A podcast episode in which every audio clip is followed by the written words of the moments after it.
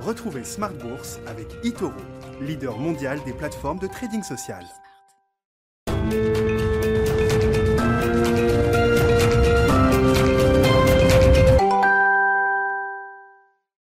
Bienvenue dans Smart Bourse, votre double dose quotidienne de marché en direct sur Bismart, chaque jour à la mi-journée, 12h30, 13h et le soir, la grande édition, le grand digest de l'information économique, financière et boursière pendant une heure à partir de 18h30. Au sommaire ce soir, le retour au calme sur les marchés après cette séance d'aversion au risque qu'on n'avait plus vu depuis plusieurs semaines. Hier, hein, le CAC 40 a perdu euh, en clôture 2,4%. On reprend près d'un demi pour cent aujourd'hui pour revenir s'installer entre 5400 et 5500 points on retrouve donc une forme d'équilibre après le coup de chaud des marchés hier et cette crainte sanitaire qui a de nouveau bondi avec cette énième mutation du euh, virus qui a alerté euh, les autorités sanitaires au Royaume-Uni d'abord et dans le reste de l'Europe ensuite. On fera le point avec nos invités de Planète Marché dans un instant sur cette situation très immédiate des, euh, marchés. Vous aurez le résumé complet de cette séance dans un instant avec Nicolas Pagnès depuis la salle de marché de Bourse Direct et puis le, le dernier des grands dossiers de l'année à traiter qui sera peut-être d'ailleurs encore un dossier de 2021, le dossier du Brexit.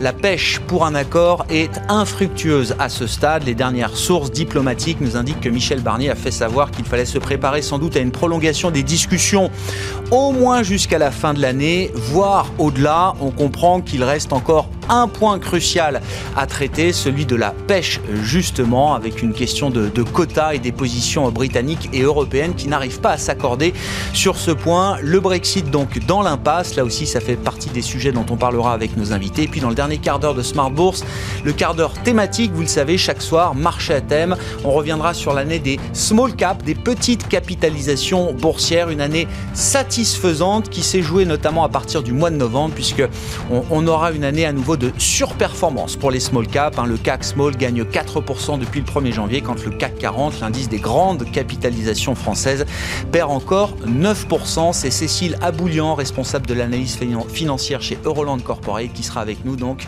pour le dernier quart d'heure de Smart Bourse à partir de 19h15 en direct.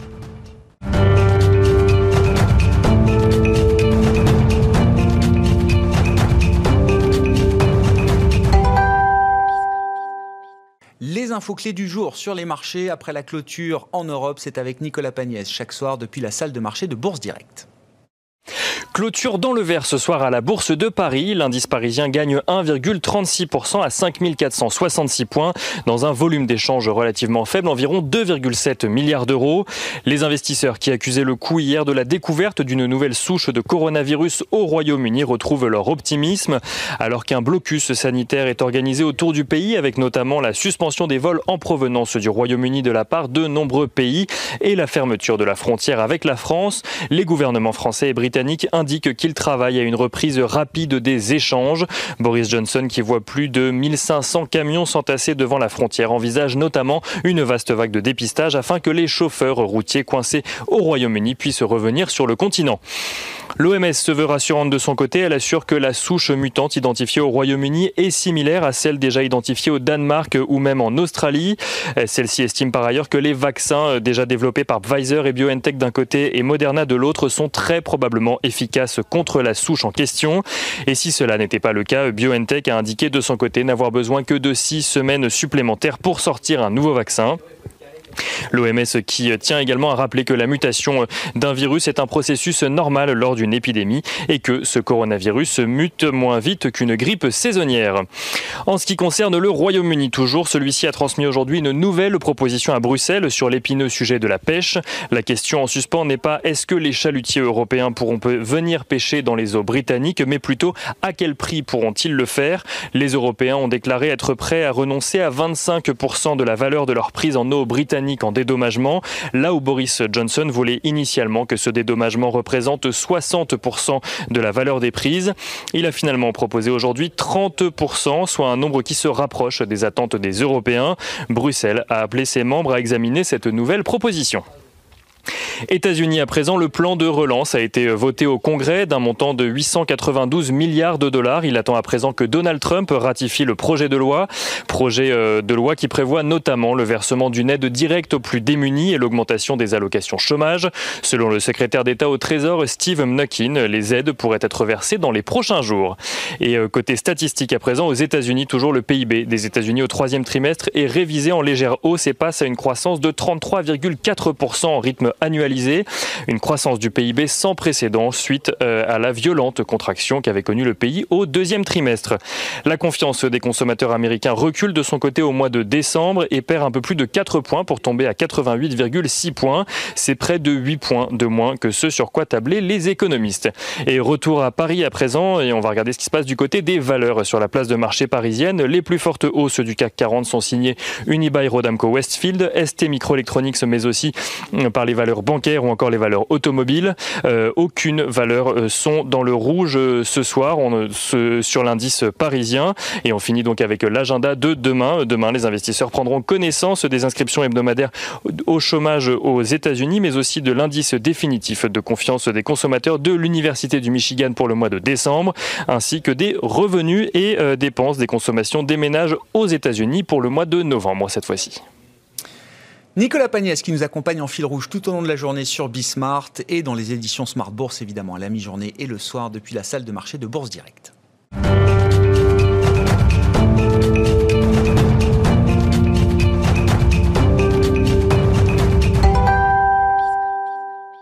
Deux invités avec nous pour décrypter ce soir les mouvements de la planète marché. Vincent Lecartier nous accompagne, gérant et responsable de l'allocation d'actifs de WeSave. Bonsoir et bienvenue euh, Vincent. Bonsoir. Ravi de vous retrouver ce soir. Ravi d'accueillir également Sébastien Paris Horvitz. Bonsoir Sébastien. Bonsoir. Vous êtes le stratégiste aujourd'hui de la Banque Postale Asset Management. Hum, Vincent, euh, les marchés ont eu un petit coup de chaud hier comme on n'avait plus vu depuis plusieurs semaines, en tout cas depuis la séquence vaccin euh, qu'on peut dater du 9 novembre, ce fameux 9 novembre avec l'annonce de l'efficacité du vaccin de Pfizer euh, BioNTech. On a vu des reculs de 3-4% au pire de la séance euh, hier. Est-ce que tout est rentré dans l'ordre aujourd'hui, euh, Vincent? Tout, je ne sais pas, mais ce qui est certain, c'est qu'on rachète très très vite. Ça, c'est la première chose qui me frappe. La deuxième, c'est que les États-Unis, hier, ont fini à zéro. Euh, donc moi, mon impression, c'est que les investisseurs euh, se sont un petit peu désengagés de l'Europe, qui est le cœur du nouveau problème, euh, pour se réinvestir de nouveau un petit peu aux États-Unis, alors qu'ils faisaient plutôt le, flux inverse précédemment. Euh, on est sur la fin de l'année, donc euh, en termes de liquidité, euh, voilà, il peut y avoir des trous d'air un petit peu plus marqués, simplement parce que vous ne trouvez pas forcément les, les contreparties habituelles et que beaucoup de gens, je pense, ont déjà réhabillé leur portefeuille pour passer les, les- les dix derniers jours de l'année, donc il n'y avait pas de raison non plus de, de faire grand-chose. Mm. L'or n'a pas bronché. C'est vrai.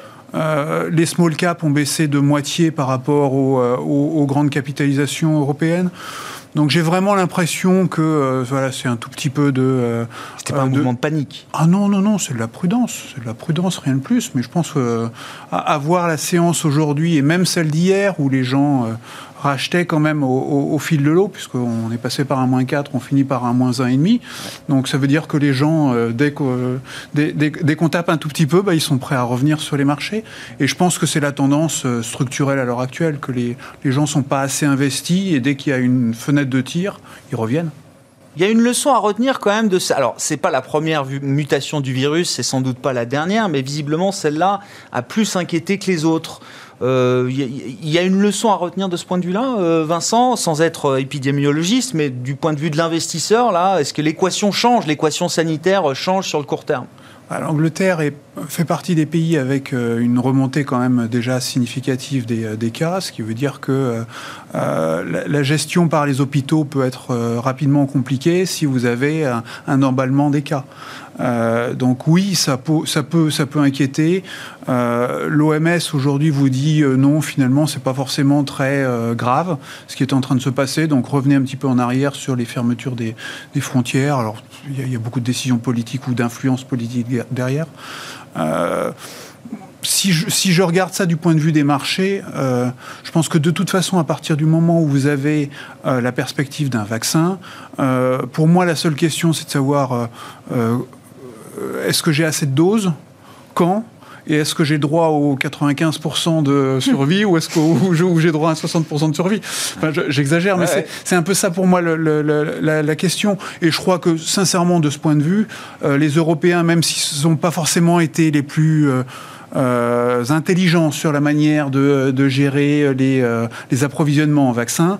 ils ont cherché à se diversifier, ce qui n'était pas forcément la meilleure des stratégies au vu de ce qui, de ce qui sort à l'heure actuelle. J'ai l'impression que malgré tout, au bout du compte, euh, on a quand même beaucoup de vaccins qui vont nous arriver et que ce qui est important en réalité, c'est de vacciner les personnes âgées, et les personnes fragiles et les personnes euh, contacts de ces personnes-là. Euh, donc j'aurais tendance à dire que est-ce qu'on en aura assez et assez rapidement? Je ne pense pas que ça décale énormément au bout du compte euh, la reprise hein, euh, économique en Europe. Vous faites référence à ce papier de Der Spiegel, moi qui m'a frappé en, début de semaine, hein, qui documente combien l'Europe a, fait trop peu, trop tard en matière, non pas de vaccination, ça n'a pas commencé, mais de sécurisation des approvisionnements, avec une stratégie de diversification qui fait qu'on n'a pas forcément misé en gros que sur les bons. Exactement ils ont l'air, Der Spiegel, hein, encore une fois, assez inquiets, euh, notamment pour euh, l'Allemagne, qui n'est pas forcément le, moins bon des élèves euh, dans, dans, dans, cette question-là. Ils ont l'air assez inquiets quand même sur le calendrier qui permettrait d'atteindre cette fameuse immunité collective grâce à la vaccination en l'occurrence. On va se retrouver, dans le pire des cas, avec des, des cloisonnements économiques qui vont se prolonger un tout petit peu plus. oui, oui, oui. oui. Est-ce que c'est très grave? Le stop bah, and go n'est pas fini. De toute façon, on savait euh, par avance que le premier semestre euh, serait encore euh, compliqué, puisqu'il faut un certain temps pour vacciner suffisamment de personnes pour que derrière, les, économies puissent de nouveau se réouvrir normalement. Donc d'une certaine manière, s'il faut décaler ça de quelques semaines, j'ai tendance à dire que c'est pas très grave au vu des enjeux. Et à partir du moment où vous avez pris la décision de sauver la santé plutôt que l'économie, il ben, faut assumer jusqu'au bout. Voilà. Donc. Euh, Sébastien, vos, commentaires. Alors évidemment, il suffit plus d'être seulement économiste. Il faut être politologue, il faut être euh, épidémiologiste d'une certaine manière quand on regarde les marchés, quand on fait de la, stratégie de marché. Là, cette nouvelle mutation, donc ce B117, hein, c'est ça comme euh, on l'appelle, cette nouvelle forme de, Covid-19. Comment est-ce que vous posez l'équation? Est-ce qu'il y a un risque de Black Swan bis d'une certaine manière sur cette question sanitaire qui reste la question de premier plan quand même pour les investisseurs? Pour revenir un peu, pour, répondre à la question, mais revenir à ce que vous disiez tout à l'heure, est-ce que ce qui s'est passé hier, finalement, est un non-événement et on repart euh, des plus belles? Euh, Moi, je pense que la, seule bonne nouvelle que je vois d'hier, c'est que finalement, le marché a encore la capacité d'avoir peur. Et c'est important d'avoir peur sur les marchés.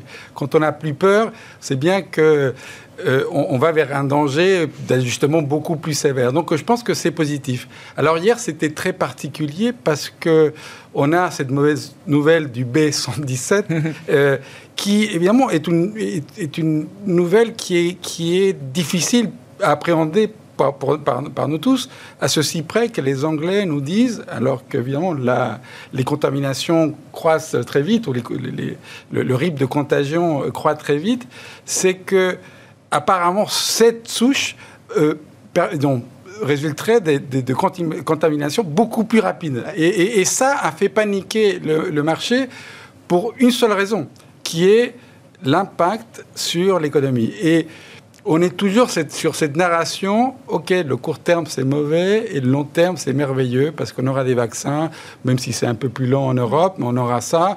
Et surtout, on a ce soutien de politique économique extraordinaire. Donc hier, c'était particulier, la peur était là, mais en même temps, il y avait l'antidote. L'antidote, c'était finalement le passage aux États-Unis d'un plan gigantesque.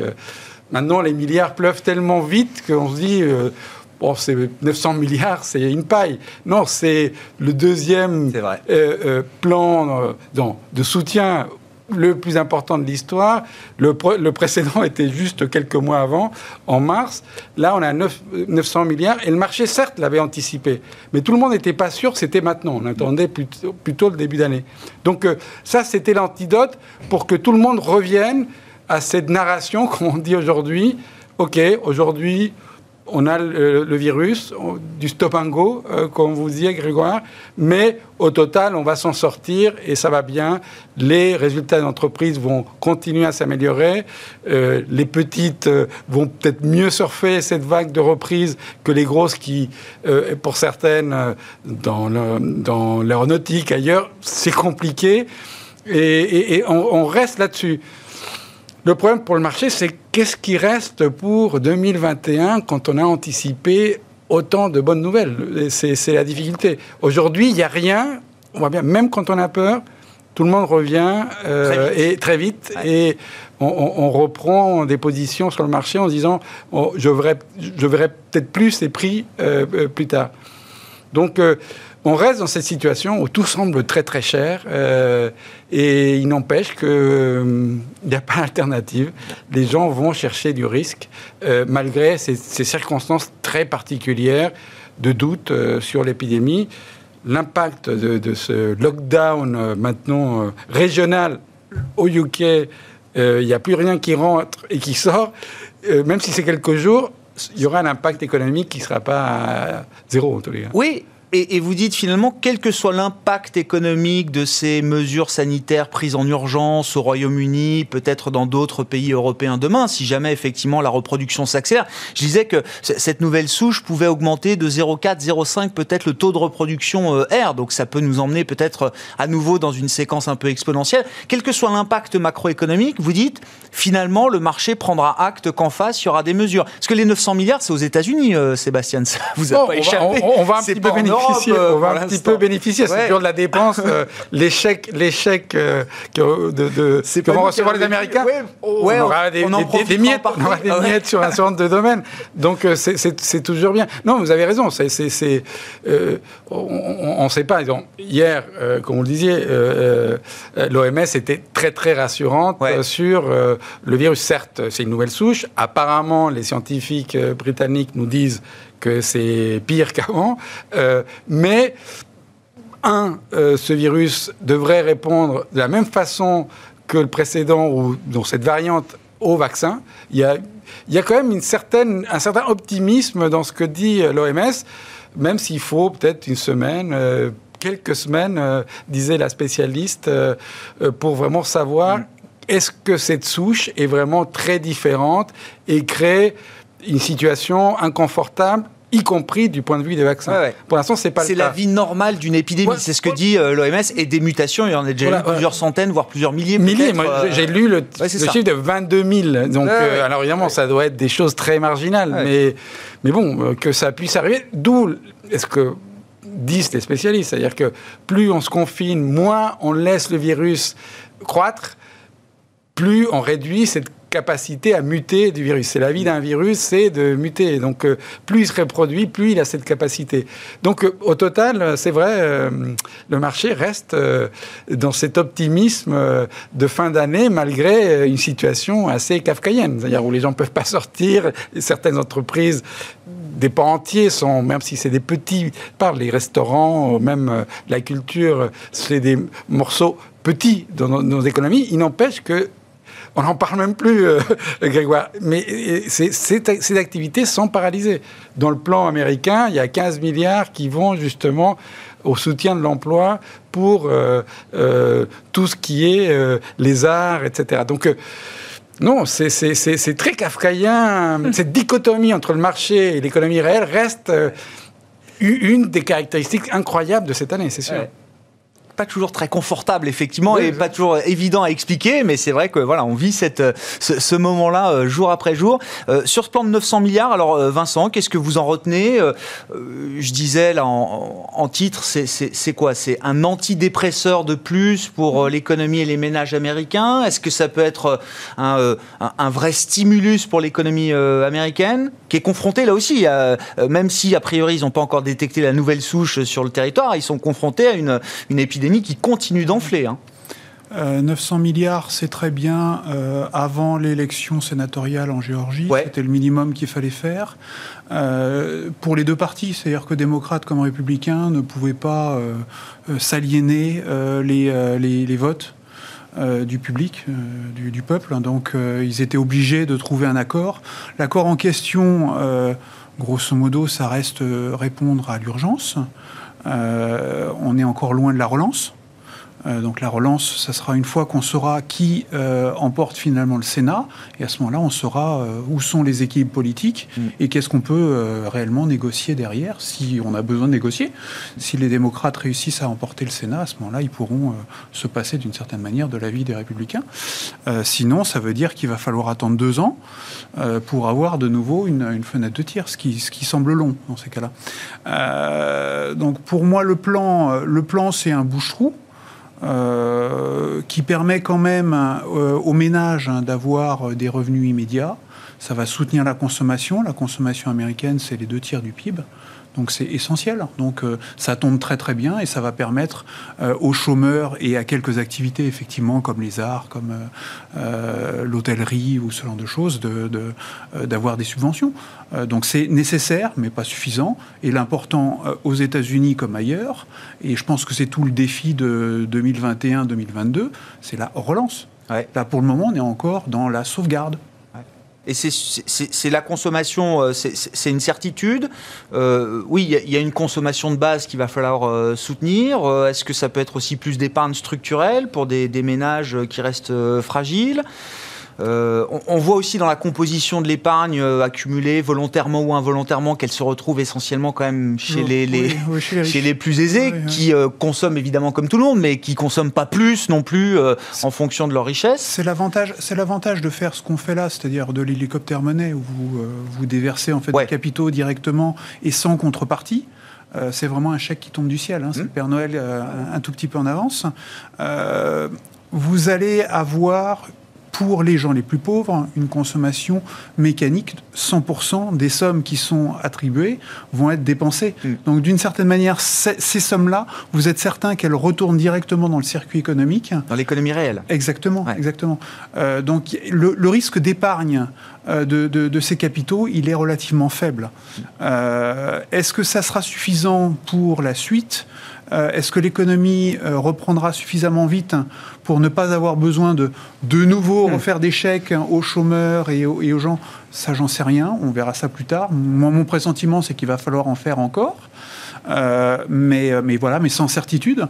Mais ce qui est certain, c'est qu'aujourd'hui, ce qui est important, c'est de soutenir la consommation. Hmm. Et voilà, et l'État fait exactement ce qu'il faut. on aura des défauts de paiement de la part des particuliers. Euh, on sait déjà qu'il y a beaucoup de, euh, euh, problématiques sur les, paiements de l'immobilier. On, sait qu'il y a des, problématiques sur les paiements des, des traites sur l'automobile. il y a d'énormes plans dans les, choses que, l'équipe de Biden veut faire. C'est aussi d'alléger les dettes des étudiants. Enfin, il, y a, beaucoup de choses quand même qui vont être faites pour essayer de, soutenir le, les particuliers. Euh, mais c'est toujours la question de savoir est-ce que vous devez orienter d'abord vers les particuliers, vers les entreprises? Aux États-Unis, moi j'ai tendance à dire que c'est plutôt les entreprises parce que c'est elles qui embauchent et derrière vous créez des revenus pour les particuliers. Donc il faut trouver cette espèce d'équilibre entre les deux et je pense que ça va être un des défis de l'année prochaine. Au-delà de la taille du plan euh, de, soutien, euh, Sébastien, est-ce que c'est un plan qui, vous paraît bien calibré, qui répond aux problèmes immédiats du moment? Est-ce qu'il y a encore mieux à faire peut-être avec une administration Biden qui serait euh, confortablement installée euh, en janvier? Outre les éléments euh, politiques qu'énumérait Vincent, c'est sûr qu'il y, a une guerre politique derrière ça, mais au total, ce plan, c'est un plan un plus petit que le précédent. mais C'était 2200 milliards. Hein, la première réaction budgétaire, c'est 4,5%. Oui, c'est ça. Et, celui, et, celui, celui-ci, celui-ci, c'est 4,5% Et en fait, un peu plus, 4,5% euh, du Ça reste des sommes extraordinaires. Le précédent, c'était plus de 10 points de, de, PIB. Donc, euh, du PIB. Donc, euh, la grande crise financière, c'était 800 milliards. Hein, pour donner le multiple qu'on peut avoir entre la période 2008-2009. extraordinaire. Alors, est-ce que c'est donc pour moi, est-ce que c'est un bouche-trou? Dans tous les cas, ça compense, euh, euh, ça, compense une chute de l'activité. Alors, en tous les cas, c'est un bouche-trou assez un bouchon d'une taille colossale. Il y a un risque de rechute en récession pour l'économie américaine. je ne sais pas, on n'a pas vu se manifester de faiblesse très prononcée de la consommation jusqu'à peu. On a vu que ça ralentissait. On a vu les dernières euh, statistiques pour novembre euh, sur les ventes au détail et elles ont baissé. Ça a surpris le marché. En même temps, quand on regarde toutes les, les statistiques américaines, il y avait un momentum qui était là. Là, on s'assure que ce momentum n'est pas complètement gâché par tous ces gens qui restent au chômage et donc euh, dont les revenus, euh, pour certains, ils auront plus de, soutien lié au chômage. Donc euh, là, c'est peut-être c'est le bon moment pour faire la transition entre une situation qui n'est pas géniale à peut-être une, une, situation qui est nettement meilleure. Donc on s'assure de ne pas aller plus bas. C'est un peu... on, on, a eu un choc déflationniste terrible. Et donc la seule façon d'éviter que ça soit pire, c'est faire des bouches-trous, justement. Mm. Faire que les gens restent un peu optimistes sur l'avenir. C'est ce qu'on fait. Et donc, on met 900 Et pour les rassurer, il n'y a pas meilleure manière que d'envoyer des chèques. D'envoyer des chèques. Alors, du point de vue de la propension à, consommer, c'est des, des, des, plus pauvres. Ceux qui ont euh, jusqu'à 75 000 euh, dollars de revenus ou 150 000 pour, euh, annuels pour les couples, c'est la grande majorité de la population américaine. Donc, une grande partie va consommer ça. Alors, on a constaté la dernière fois que tout le monde ne l'avait pas tout de suite consommé. Vous vous rappelez, Grégoire, le taux d'épargne, justement, il avait explosé. Cette fois-ci, avec une machine économique qui fonctionne, c'est-à-dire on peut dépenser, les entreprises euh, sur, dans le secteur manufacturier produisent des voitures, on peut consommer. Donc, euh, il est probable qu'effectivement ça soit dépensé. Donc euh, l'effet qu'on appelle en jargon économique multiplicateur peut s'avérer un petit peu plus fort que lors du premier, euh, du premier plan où beaucoup a été épargné, même si euh, vous avez vu l'évolution. Oui, ça rebaisse un peu derrière.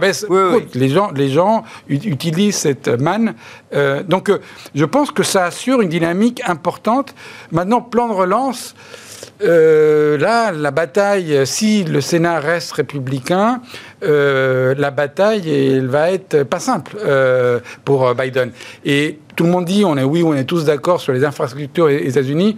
Je pense que ça fait 20 ans que tout le monde pense qu'il faudrait que les ponts qui risquent de s'effondrer doivent être refaits. C'est vrai qu'il y a une vraie stratégie là-dedans, mais, mais je crois que pour nous tous, hein, si Biden revient euh, à l'accord de Paris, le gros défi, et là on parle des sommes astronomiques, c'est de commencer la transition verte venant du gouvernement fédéral.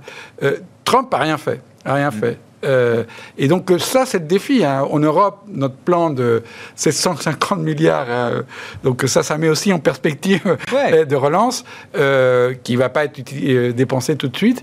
Si les Américains arrivent à faire quelque chose là-dessus, ça serait génial. Mais là, aller convaincre les républicains d'aller dans ce sens, ça va pas être simple. Ça va pas être simple. Mais c'est ça, ça changerait, je pense, la donne, même l'optimisme de, de, pour l'économie mondiale. C'est ça. On va commencer. Enfin, cette incertitude de l'élection géorgienne, c'est le 5 janvier, hein, je crois. Euh, c'est ça. ça va être vraiment le, le, le, le tournant possible du début d'année. Enfin, c'est un point. Mais, mais un point clé, peut-être plus important que l'élection présidentielle. Si vous regardez les hein. sondages, pas de chance. Les deux, euh, les derniers, euh, les deux républicains sont en tête maintenant. et une des raisons est peut-être liée, comme disait Vincent, à euh, le passage de, de, ce plan, euh, parce que les, les républicains ne voulaient pas, c'était d'ailleurs l'argument presque de campagne des deux candidats démocrates, voyez, ces gens-là pensent pas à vous, ils veulent pas de plan. Donc euh, là, ils l'ont passé, ça peut aider. Si on, reste un peu sur le, thème américain, un point clé pour les marchés, évidemment, c'est la Fed, la liquidité euh, banque centrale. On a eu euh, la semaine dernière, enfin il y a dix jours, la dernière réunion du FOMC, dernière euh, conférence de presse de Jérôme Powell, qui visiblement s'engage à dépenser 120 milliards de dollars par mois d'achat d'actifs pendant encore peut-être des mois, voire des trimestres quelle que soit la nature de la reprise économique euh, américaine. Même en cas de boom économique aux États-Unis, la Fed continuera à ce rythme d'achat, euh, Sébastien mais, mais, mais, la raison, c'est que euh, toutes les banques centrales doivent gérer dans, dans, ce type de crise les anticipations. Donc aujourd'hui, on est encore en situation de crise et il faut faire que les investisseurs achètent euh, des actifs risqués qui stimulent l'économie, euh, il faut maintenir la machine économique euh, qui tourne à plein. on peut prévoir que l'économie américaine sera sortie de la crise fin 2021 peut-être? C'est possible, mais, mais, justement, la Fed ne le dira pas. ils ne vont pas vous dire, Grégoire, Grégoire, vous avez raison, c'est parce que ça va contre l'idée même de, de, gérer les anticipations des agents euh, et ils veulent que tout le monde soit convaincu que les taux vont pas bouger au moins sur deux ans, trois ans. Et, de fait, vous le voyez, sur les marchés, on peut expliquer la montée du prix des actifs par plein de raisons. mais ceux qui disent ça n'a rien à voir avec la politique monétaire, je pense qu'ils n'habitent pas dans la même planète. Donc, euh, donc euh, je crois que c'est une façon, c'est-à-dire, ce qu'on dit, on, on veut reflater nos économies eh ben, il faut imprimer euh, de la monnaie, euh, quel que soit le moyen. Est-ce que c'est l'hélicoptère monnaie ou pas Mais on a, on a une technologie assez rudimentaire, mais qui fonctionne au moins euh, au niveau des actifs. Vincent, comment vous regardez effectivement Alors si la planète marché tourne avec la liquidité banque centrale, il faut quand même regarder le, discours de la Fed en l'occurrence. Enfin, une fois que l'économie américaine aura comblé son retard, et c'est vrai qu'on peut imaginer que fin 2021, en tout cas le consensus nous dit qu'elle aura rattrapé le niveau de richesse d'avant-crise, vous imaginez une Fed qui continuera à ce rythme-là? C'est démentiel. Hein euh, certains invités, gérants, investisseurs commencent à se préparer à l'idée que non, ça, le, meilleur des deux mondes ne va pas durer pour l'éternité. Ce qui est encore plus démentiel, hein, c'est le niveau de la dette. Point. Ça, s'arrête là. Enfin, pour moi, le, débat, il, s'arrête tout de suite. C'est-à-dire que c'est impossible de permettre au taux d'intérêt de monter, sinon la charge de la dette devient insoutenable. Point. Donc il est hors de question que les taux d'intérêt montent. S'il faut que la Fed se mette à intervenir sur des taux à 30 ans, s'il faut que l'État américain émette du 100 ans et que euh, la Fed, elle, elle achètera elle achètera. Donc c'est quoi? C'est un nouveau paradigme? Une nouvelle ère? Un nouveau cycle? Il faut, on entend? Il faut, pour, pour, réussir à éponger la masse de dettes qu'on vient d'accumuler, et en plus, Trump avait euh, euh, déjà euh, surchargé un petit peu la, barque.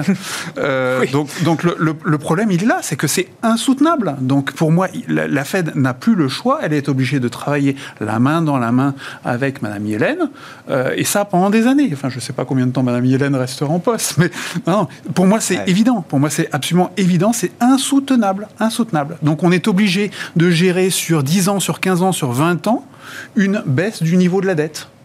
Et c'est même pas certain qu'on euh, qu'on n'en rajoute pas encore euh, sur les années qui viennent, parce que effectivement, si on doit faire la transition écologique ou ce genre de choses, il va falloir là encore euh, relancer, relancer, recharger.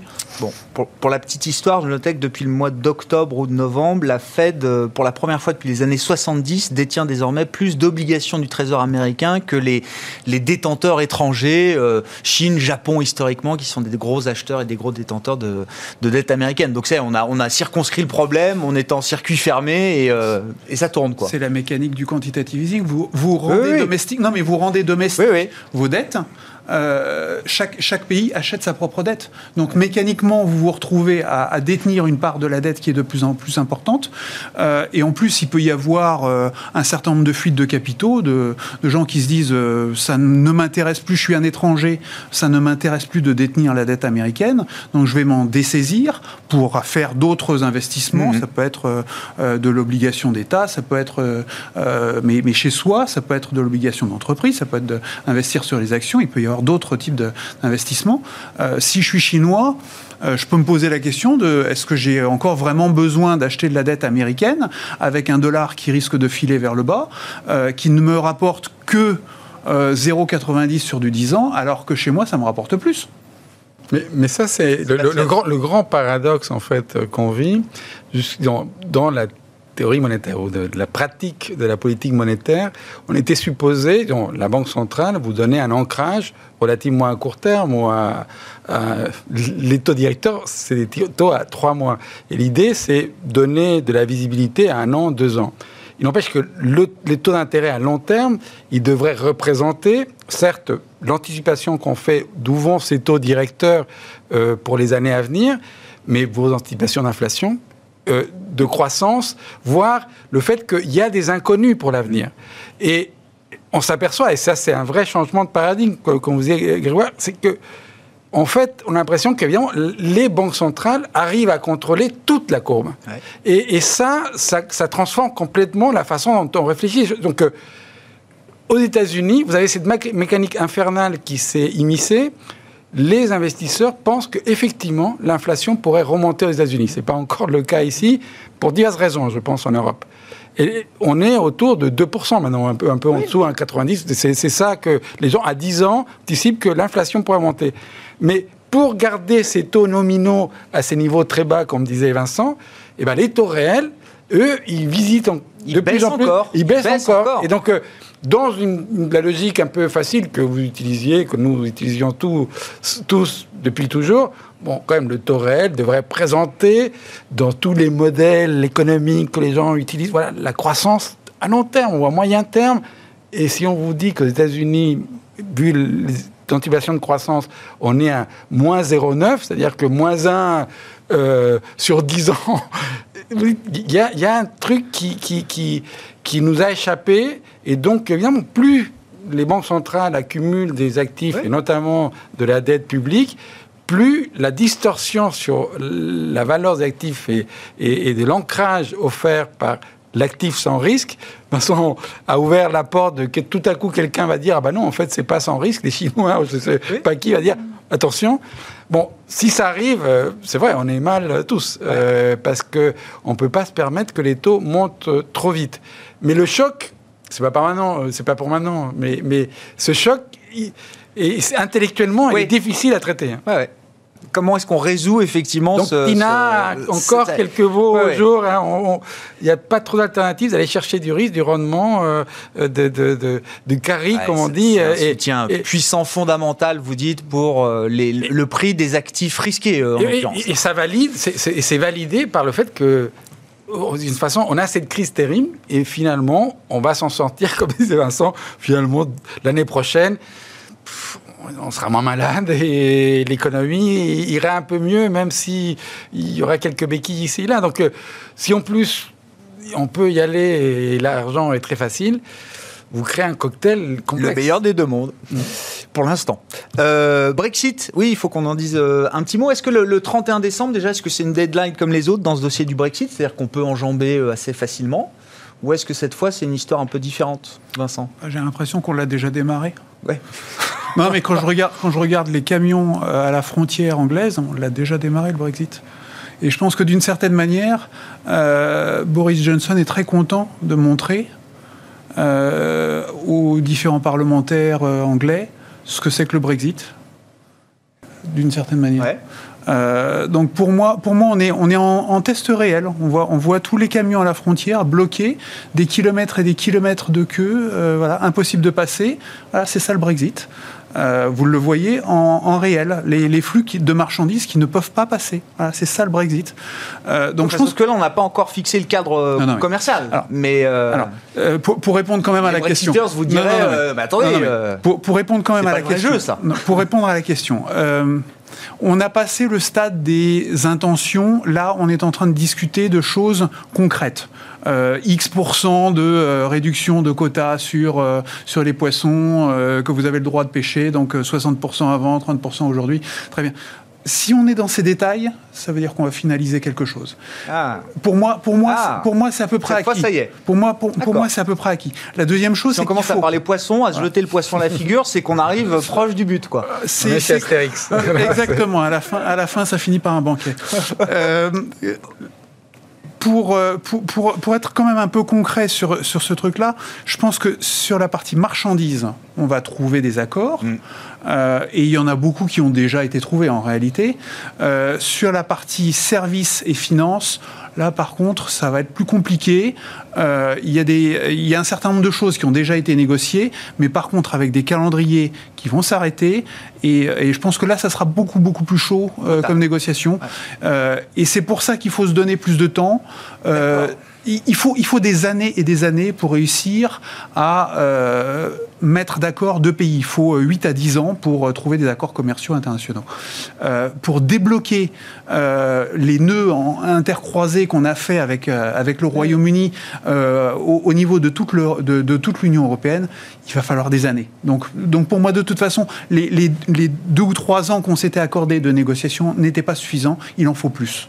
Donc pour moi, on va trouver un, premier accord. D'accord. Et derrière, une première étape, vous dites, vers un accord plus complet. Exactement. exactement. Qui prendra encore des mois ou peut-être des années. D'accord. Bon. Vous avez un scénario Brexit euh, privilégié Non, non, ou pas je, pense, je, je, suis d'accord avec Vincent? C'est-à-dire que ça y est, on est à la fin de, de cette euh, saga euh, extraordinaire. Les enjeux sont quand même très, très importants pour le Royaume-Uni. D'abord, hein, rappelons-nous, 40% hein, de son commerce passe ou, par l'Europe. donc, pour prendre cette image de la viscosité, viscosité aujourd'hui, on est dans le goudron parce que à cause du, du virus. Mais, mais, mais, mais la viscosité euh, on passe de la fluidité à la viscosité. C'est sûr que euh, en sortant de en sortant de l'Union européenne. Euh, transiter des, marchandises de deux côtés va être plus visqueux le 31 décembre, le, Royaume-Uni, il aurait, si rien n'était fait, devient un pays comme n'importe quel euh, qui échange avec l'Europe et où il n'y a pas de traité particulier. C'est euh, euh, l'Organisation mondiale du commerce qui, qui est le, garde fou à ce moment-là. Mais je pense que les Anglais, Boris Johnson, sait qu'il faut qu'il finalise ça. Quand il passe, euh, euh, comme disait Vincent, de 65% à 30%, c'est-à-dire dire, voilà, vous allez réduire la valeur de ce que vous pêchez chez moi de 65% ou rien, et là, tout à coup, il dit, bon, d'accord, 35% seulement. Euh, on voit bien que là, il est acculé, c'est la fin, et ça va se passer. Mais c'est pas que euh, le bonheur est dans les prêts juste après. on va se féliciter d'un accord s'il y a un accord, mais n'oublions pas que ce sera une situation dégradée, voire très dégradée, par rapport euh, au libre échange total que le Royaume-Uni va construire avec l'Union européenne. Chose de nouveau, Quelque chose de nouveau. Tous ceux qui ont dit c'est génial. regardez, rien sur le vaccin, on parlait du vaccin. Dès que, comme les Anglais ont battu tout le monde, ils ont obligé l'agence anglaise à dire voilà, on peut y aller avec le vaccin et de dire ça, c'est le Brexit. C'est grâce au Brexit. C'est grâce au Brexit. Donc, euh, bon, ça, c'est de la politique. Au total, euh, le gros de toutes les études faites pour, pour ou par euh, les Anglais sur le vaccin, c'était l'agence européenne qui les a amenés. Donc, bon, bref, c'était de bonne guerre ça va être compliqué, ça va être très compliqué. Euh, il n'y a pas forcément de récession, sauf si là il y a blocage. Euh, à la sortie du Brexit, ça ne serait pas une récession terrible au hmm. Royaume-Uni, c'est pas c'est pas vrai. Mais euh, ça va être plus difficile pour le Royaume-Uni. Bon, il nous reste allez, deux minutes chacun sur bah, les, stratégies de marché, Vincent. Donc, bon, les calls un peu consensuels que je récolte autour de la table. Alors, l'année de l'Europe, peut-être, versus les États-Unis. bon, une fois de plus, on essaye. Euh, euh, la Chine, l'Asie, là, il y a quand même beaucoup de convictions. Euh, les matières premières, les petites capitalisations plutôt que les grandes capitalisations, la value, le cycle plutôt que la croissance visible, de qualité, les, stars séculaires des dernières années. vous êtes à l'aise avec quelle idée parmi celles-là, Vincent? Pour moi, il faut jouer par anticipation la sortie du cycle. Donc, en clair, on a six mois à peu près pour continuer de jouer la value et le cycle. Le chemin n'est pas totalement fait. Non. Moi, je pense qu'il y a encore, euh, il y a encore euh, à gratter là-dessus. Donc, en clair, il faut jouer effectivement l'Europe, il faut jouer les émergents, il faut jouer plutôt les small caps. Je mets un bémol sur les small caps. Euh, je préfère les small caps américaines aux small caps européennes parce que les small caps américaines sont beaucoup plus cycliques, les small caps européennes sont beaucoup plus croissance. je joue l'ISR. Voilà, c'est euh, classique, euh, sans, surprise. Les matières premières, absolument oui, définitivement.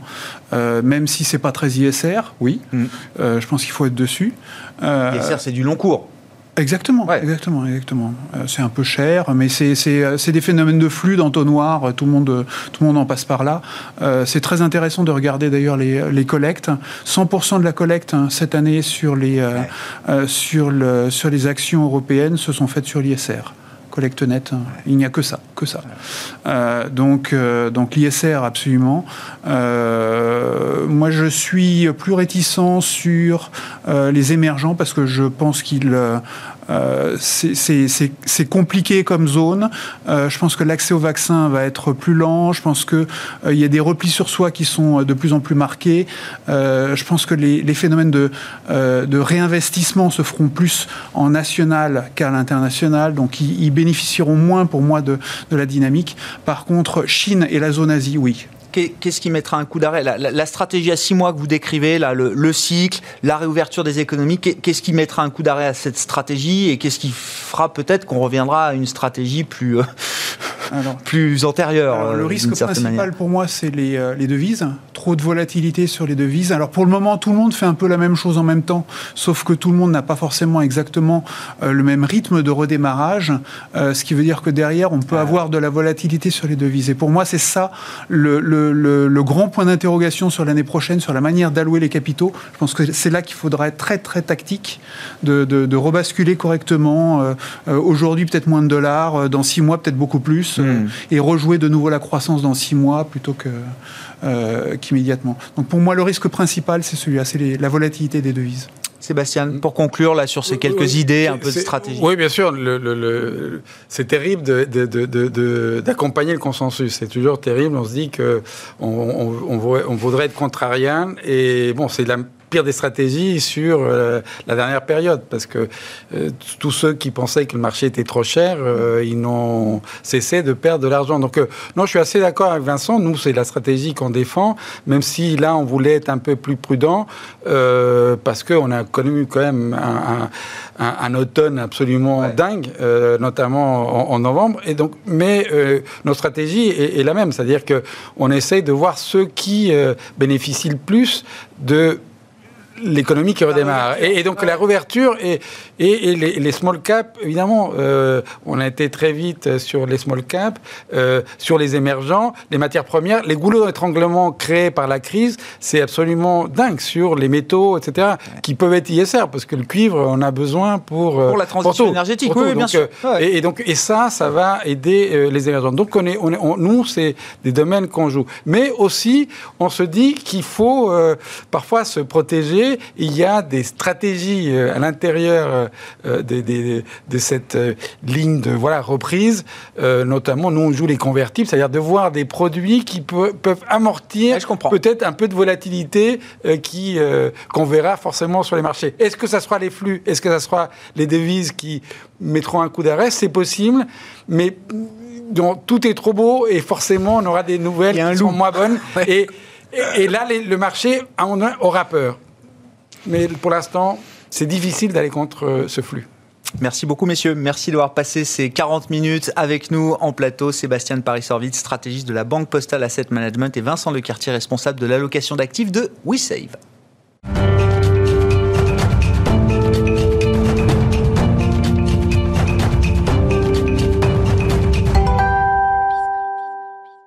On se retrouve pour marcher à thème chaque soir. C'est le dernier quart d'heure, le quart d'heure thématique de Smart Bourse. L'idée ce soir, c'est de faire le, bilan de l'année pour les small caps, les petites capitalisations, avec une spécialiste, Cécile Aboulian, à mes côtés, responsable de l'analyse financière chez Euroland Corporate. Bonsoir et bienvenue, euh, Cécile. Bonsoir. Visiblement, les small caps sont en train de gagner le match de l'année face aux grandes capitalisations. Le CAC Small, je regardais là tout à l'heure, fait plus 4% depuis le 1er janvier. Le CAC 40, les grandes capitalisations, est encore en baisse de 8,5-9% depuis depuis le 1er janvier. Ça, c'est le, le, point d'arrivée. Mais il faut peut-être revenir un peu en arrière. Mm. C'est-à-dire qu'en début d'année, les large cap et les small cap partaient pas sur le même terrain d'égalité. Hein. Effectivement, euh, en début d'année, donc les small caps euh, avaient pâti de deux années un peu difficiles euh, en termes de performance et en termes de collecte. En termes de collecte, il y a eu de la décollecte justement sur les fonds small caps avec moins 3 milliards et moins 2 milliards en 2019 et 2018. Euh, ce qui fait que euh, les fonds étaient plutôt euh, enclins à aller chercher de la liquidité, à aller chercher donc des, valeurs plus, plus liquides, plus, plus importantes.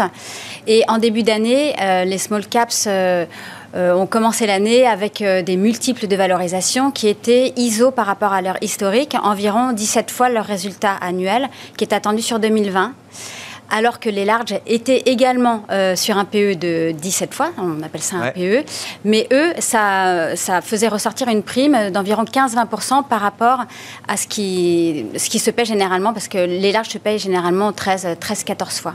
Ah ce qui fait qu'on peut se dire que sur cette année, euh, les 10 points d'avance euh, qu'ont les small, une partie euh, de, cette avance-là est liée aussi à un rattrapage qui s'est effectué tout au long de l'année. c'est un rééquilibrage en fait par rapport à une situation qui était un peu en déséquilibre en début d'année entre les larges et les small. Voilà, on peut dire ça, exactement. Mm. Bon, y, a alors évidemment, il faut se concentrer sur l'automne qui a été mm. un automne boursier phénoménal, ce phénomène de rotation ou de rattrapage, mm. qui semble-t-il, alors, au tournant du mois d'octobre, début novembre, avec mmh. l'annonce des, vaccins, évidemment, euh, Pfizer, BioNTech le 9 novembre et puis Moderna par la suite, a, largement bénéficié aux petites capitalisations.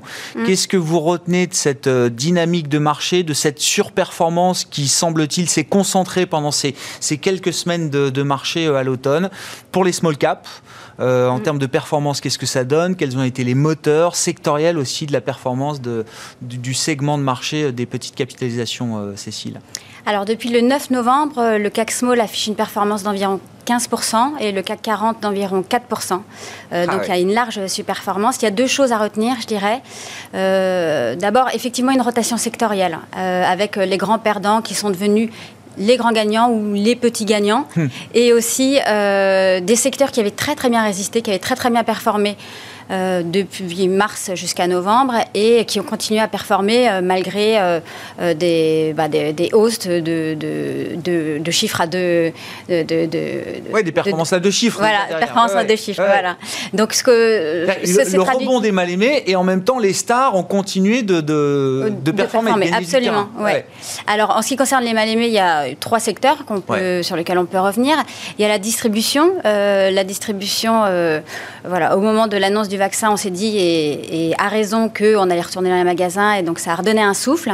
La distribution avait fait euh, moins 60% euh, du 1er janvier jusqu'au novembre, et après a fait euh, plus plus 30%, euh, avait fait, pardon, moins 35% et a fait plus 30%. Et c'est la valeur que, avec laquelle je voulais illustrer le propos, SMCP, qui avait, elle, fait moins 60% et qui a ensuite fait 20% euh, de croissance.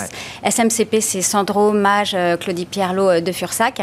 C'est une société qui avait annoncé des guidance en octobre, à horizon 2023-2025, qui était plutôt correcte, avec des croissances de, attendues de 10%, puis de 6% entre 2023 et 2025, avec une marge opérationnelle de 12% d'ici 2025.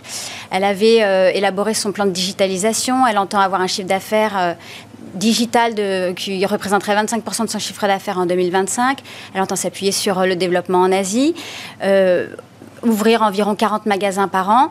Mais tout ça n'était pas vraiment audible en octobre et ça l'a été euh, en, novembre euh, à partir effectivement de, des annonces euh, favorables sur les vaccins. C'est quand même une entreprise qui n'a pas perdu son cap stratégique à travers cette crise. Elle a continué effectivement à ouvrir des magasins. Elle, a réfléchi à sa digitalisation. Elle a effectivement, elle s'est projetée sur sur l'après. Et c'est une société aujourd'hui, malgré bah, les 20% de hausse, qui se paye encore sous ses multiples historiques et sous les multiples des small en général. Autre secteur, alors qui était très affecté par la crise du Covid, qui a profité de ce puissant euh, rebond. Alors, euh, on pense aux loisirs. Il y a aussi, alors, dans, le thème du commerce, toutes les foncières euh, commerciales aussi, j'imagine. Absolument. L'immobilier. Oui, l'immobilier en général. L'immobilier qui avait perdu 35% de sa valeur et qui a repris 12%. donc, c'est une, une, hausse qui n'est pas au niveau de, l'indice ah non, ça remet pas. Oui, puis ça remet pas les compteurs à zéro. Non, loin non plus. Mais effectivement, l'immobilier, à juste titre, que ce soit les foncières les promoteurs, euh, on s'est dit que, euh, notamment sur l'immobilier euh, de, commerciaux, des centres commerciaux, on s'est dit que la, fréquentation allait reprendre et que le, domaine donc allait pouvoir s'en sortir un peu plus vite. Donc Carmila, qui est une, foncière spécialisée sur les centres commerciaux, qui fait environ 1,5 million, 1 milliard de capitalisation boursière, elle a communiqué sur des résultats qui seraient, qui seraient en baisse. Elle a suspendu ses guidance au mois de décembre, mais malgré tout, ça n'a pas empêché le titre de continuer son, hmm. son bonhomme de chemin pour le moment. donc elle se paie aujourd'hui encore avec une décote par rapport à son historique. Elle se paye environ 9 fois son résultat net 2020 et 2021. Euh, et puis, c'est le segment sur lequel, bon, on l'a vu hier avec une, secousse, une, hésitation, euh, euh, certaines craintes par rapport au Un vaccin. Petit retour du Covid dans le bah, l'immobilier. Voilà, l'immobilier est particulièrement réceptif à ce genre de, de mauvaises nouvelles. Sûr. Et euh, peut-être le, dernier secteur qui, a, qui, a, fait l'objet d'une rotation, c'est les loisirs. Oui, loisirs. Voilà, moins 40% et plus 10% depuis le mois de novembre. Là, à titre illustratif, on peut parler de Compagnie des Apples, qui fait euh, donc euh, un chiffre d'affaires de 600 millions d'euros, environ une capitalisation boursière de 450 millions d'euros. Alors eux, ils sont dans une situation un peu inconfortable pour le moment, rapport aux domaines skiables qui sont fermés, qui peut-être rouvriront en janvier, par rapport au parc, parc Astérix par exemple, qui est fermé. donc ils sont dans une situation qui est euh, euh, encore un peu compliqué. Et ils ont mis en place des plans de réduction de charges de 25 à 30% euh, pour faire face justement à la baisse de l'activité. Donc aujourd'hui, si on regarde les résultats 2021 qui vont pas être excellents, si on regarde les multiples, ils sont très grands. Euh, ils sont, ça se paye 50 fois le résultat 21, mais il faut plutôt regarder une année qui est normalisée, qui est celle de 2022. on est en bas de cycle de profit pour ce type d'entreprise, hein, c'est ce qu'il faut comprendre. Mm. Alors, il faudrait qu'on parle des biotech, il faudrait qu'on parle des, stars, des, small caps, des opérations de marché, mais je pense que c'est des thèmes à part. Euh, vous aurez l'occasion de revenir pour en parler plus précisément. Euh, l'état des lieux de fin d'année. Alors, est-ce que l'idée, c'est que le, marché des small caps a déjà retrouvé globalement un niveau de valorisation? Est-ce que ça se paye au juste prix aujourd'hui? Ou est-ce que, à travers les exemples que vous avez pu citer, justement, ces entreprises ou ces secteurs très affectés par le Covid, est-ce que vous estimez qu'il y a encore de la place, peut-être, pour euh, enregistrer de la performance boursière et peut-être de la surperformance sur ce, sur ce segment des petites capitalisations, euh, Cécile? Alors aujourd'hui, le CAC Small se paye 25 fois son résultat net 2021. Euh, Pour rappel, donc euh, son moyenne historique c'est 17 fois, donc euh, il se paye aujourd'hui avec une prime par rapport à sa moyenne 10 ans, une prime d'environ 15%. Donc pour moi, on n'est pas dans une bulle et il y a des différences très importantes entre effectivement les secteurs qui ont bénéficié de la crise tout au long de l'année et des secteurs euh, c'est le logiciel, les énergies vertes, renouvelables, renouvelables voilà. et les biotech. et les mm. biotech, euh, évidemment. Mm. Donc, euh, sur le segment CAC Small, il y a environ, on évalue à 35% environ les sociétés qui sont en dessous de leur moyenne historique. Donc, si on est prêt à prendre un petit peu de risque, parce que ces sociétés, si elles sont en dessous de leur moyenne historique, il y a des raisons, c'est-à-dire qu'il y a un peu moins de visibilité, il y a un peu plus de risque, mais si on est prêt à prendre ce risque, à voir peut-être horizon 2022 et à choisir euh, faire du stock picking sur les sociétés peut-être les plus solides d'un point de vue bilanciel qui ont un peu de trésorerie. Euh, il y a encore des sociétés qui sont euh, voilà, pas au-dessus de leur moyenne et sur lesquelles il y a des, il y a des opportunités. Les deux invités précédents, je ne sais pas si vous l'avez entendu, mais voilà, ils jouent le thème de la réouverture des économies et à travers notamment le segment des small caps. Et je suis sûr qu'en creusant un peu plus, c'est plutôt vers ce genre d'entreprise qu'ils ont peut-être envie de se tourner plutôt que les, stars séculaires, même si voilà, mm. tout ce qui était très cher en début d'année l'est encore plus aussi mm. euh, en cette fin d'année. On, se reparlera en début d'année pour euh, revenir un peu sur les perspectives et parler effectivement des, là aussi, hein, des stars séculaires sur ces, euh, ces mm. small caps. Et puis sans doute beaucoup d'opérations financières peut-être à attendre en, 2021, ne serait-ce que pour des besoins de recapitalisation pour certaines de ces entreprises. Merci beaucoup Cécile. Merci d'avoir été avec nous pour ce quart d'heure thématique. Cécile Aboulion, responsable de l'analyse financière chez Euroland Corporate, avec nous dans Marché à thème. Ce soir, dans Smart Bourse sur Bismart. On se retrouve demain en direct encore à 12h30.